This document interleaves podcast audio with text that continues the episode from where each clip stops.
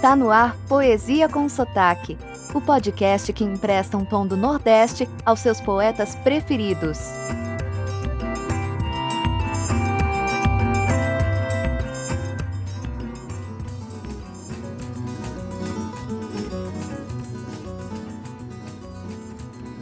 Oi, tudo bem? Bem-vinda e bem-vindo ao seu podcast Poesia com Sotaque. Sob a condução de Miguel Arruda, eu. Inauguramos este podcast, você se lembra, com uma das maiores poetas do Brasil, Cecília Meirelles, com a poesia Motivo. Na oportunidade, falamos muito pouco dela. Dissemos apenas que ela era carioca que escreveu seus primeiros poemas com nove anos de idade e que possuía olhos azuis esverdeados. Muito pouco. Hoje vamos reparar esta injustiça. Cecília nasceu em 1901 e passou 63 anos conosco. Perdeu o pai poucos meses antes do seu nascimento e a mãe logo depois de completar três anos. Foi criada por sua avó materna, a portuguesa Jacinta Garcia Benevides. Além de poeta, foi professora, jornalista, tradutora e pintora. Foi a primeira voz feminina de grande expressão na literatura brasileira. Publicou mais de 50 livros. Para você entender o tamanho desta marca, Machado de Assis e Clarice Spector, por exemplo, publicaram cada um em torno de 20 livros. Jorge Amado é o que mais se aproxima de Clarice, com 49 livros, sendo que ele viveu bem mais do que a nossa poeta. Embora mais conhecida como poetisa, ela deixou contribuições no domínio do conto, da crônica, da literatura infantil e do folclore. Em 1919, Cecília Meirelles lança o seu primeiro livro de poemas, Espectros, com 17 sonetos de temas históricos. Em 1922, por ocasião da famosa Semana da Arte Moderna, ela participou do grupo da revista Festa, ao lado de Tasso da Silveira, Andrade Murici e outros famosos da época. A revista defendia o universalismo e a preservação de certos valores tradicionais da poesia.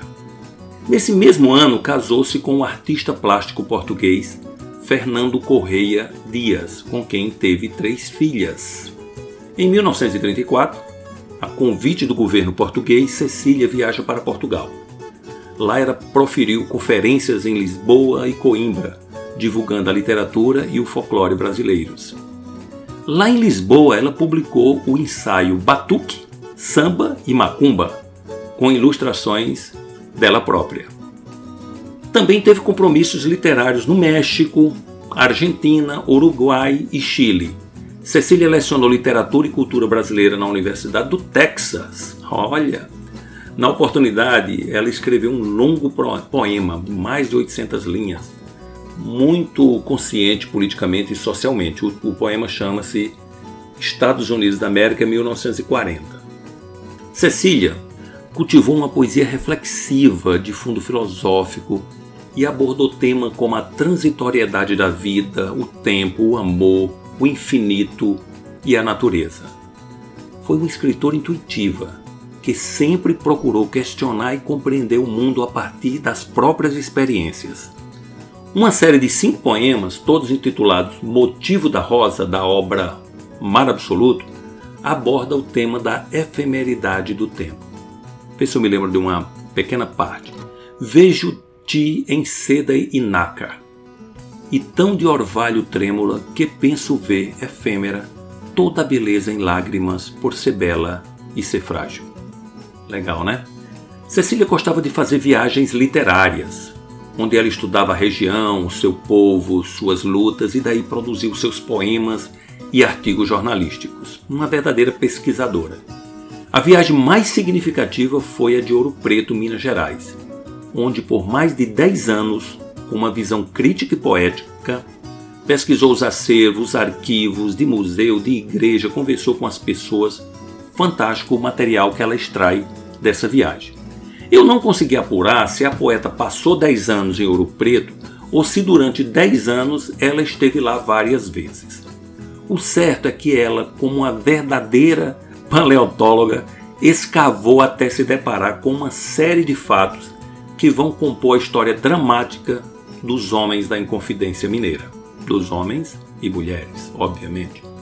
E dessa aventura a poeta cria várias composições poéticas que nos ajudam a compreender o que aconteceu ali no século XVIII.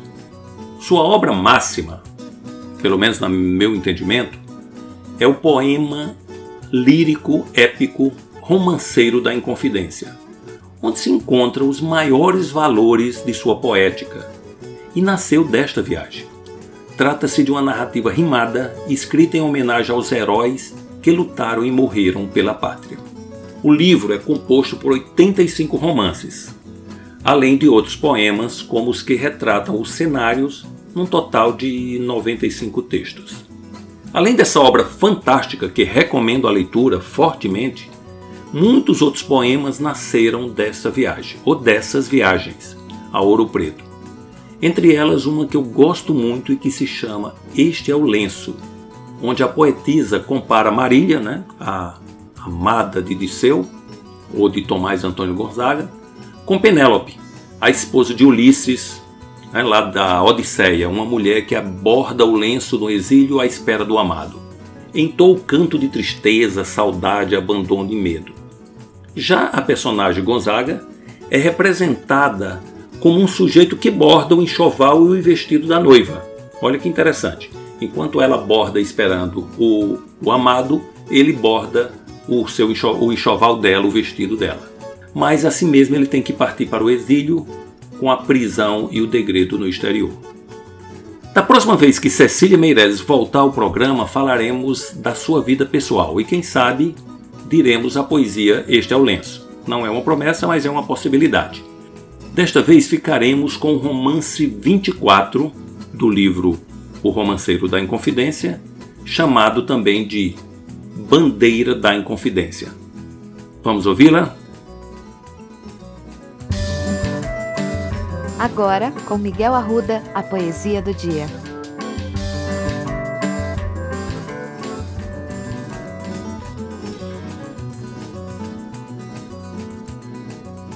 Romance 24 ou Da Bandeira da Inconfidência, Cecília Meireles.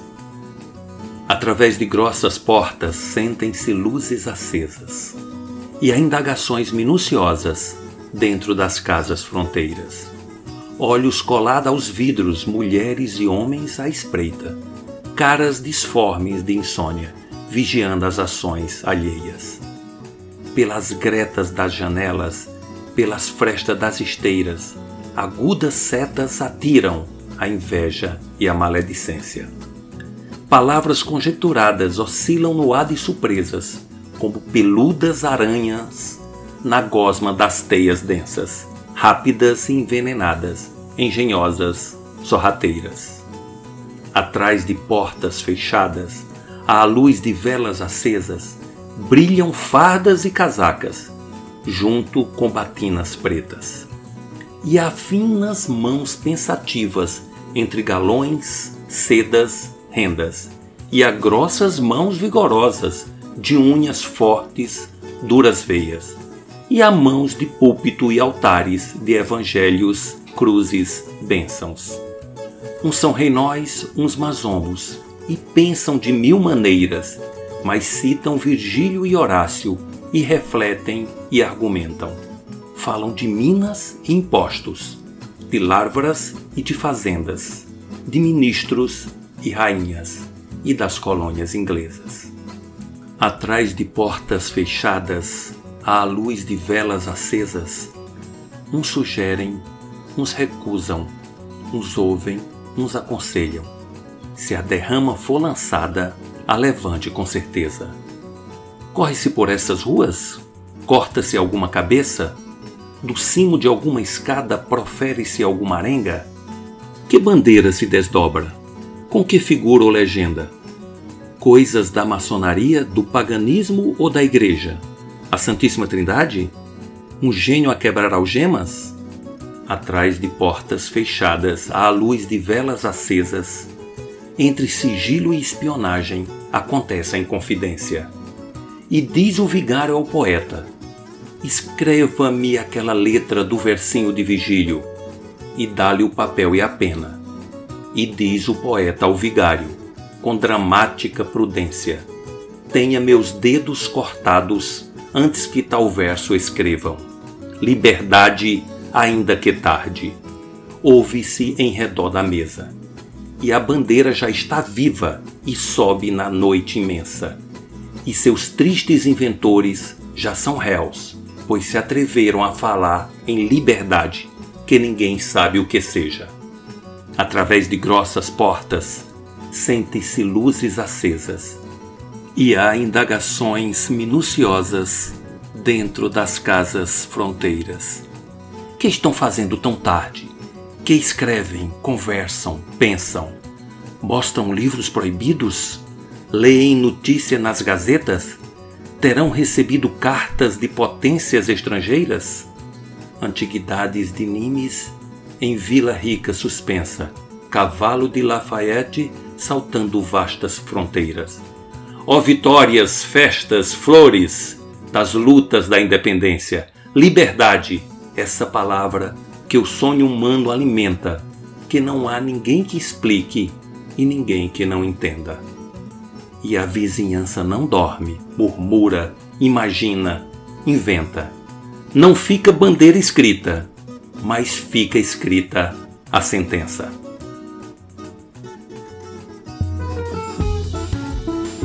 Esse foi o podcast Poesia com Sotaque, que harmoniza a sensibilidade poética com a aridez do sertão. Para conhecer mais, acesse o Instagram miguelarruda.dh. Seu comentário e sugestão são muito bem-vindos. Até a próxima!